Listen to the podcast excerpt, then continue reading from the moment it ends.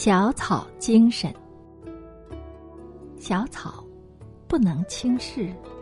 你看，墙头上、峭壁间，一根小草从夹缝里冒出来的时候，任凭你风吹雨打、日晒夜露，它始终伫立挺拔，随风轻摇，静静的向世人展现生命的风姿。身为万物之灵的人类，在这样一棵小草面前，如果不懂得珍惜生命、奋发有为，能不惭愧汗颜吗？小草，它不向逆境屈服，它不为自己的渺小而自卑，这就是小草的精神。佛经上说：“四小不可轻。”在我们的生活周遭里，星星之火可以燎原，涓涓细流汇成江海。一粒种子可以长出满树的果实，一根小螺丝钉可以影响一部机器的正常运转。小不容忽视，东西虽小，却有大用，甚至。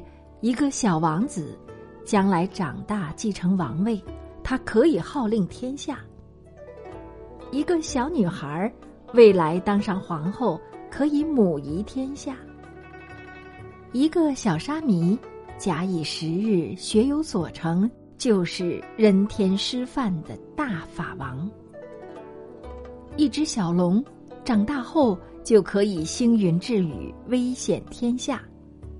所谓一花一世界，一叶一如来，一沙一石都有三千大千世界也。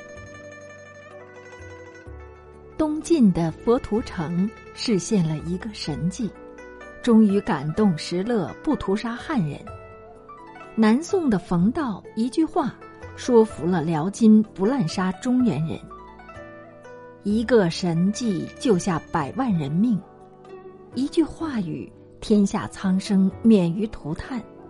小，可以轻视吗？菩提达摩的一句“拿心来，我替你安”，成就了一代大师慧可。贵琛禅师的一句“石头戴在心上，不重吗？”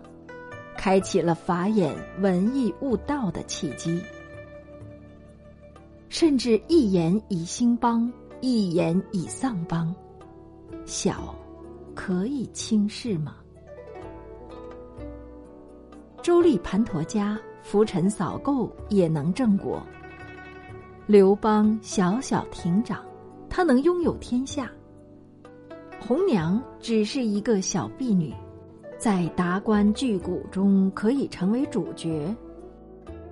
四行仓库的杨慧敏只是小小的一个女童军，却能做出百万大军所不能为的大事。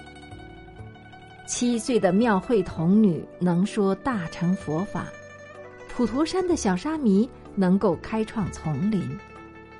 甘罗十二岁拜相，象陀七岁与孔子辩论。被称为孔子师，祖莹八岁能背《诗经》《尚书》，时人称为圣小。所谓“莫以善小而不为，莫以人小而可轻”，就是小草的精神。提营救父，花木兰代父从军，能够从柔弱中取胜，这就是小草精神。高高山顶立。深深海底行，舍我其谁？这也是小草精神也。世呀，何须大？花香不在多。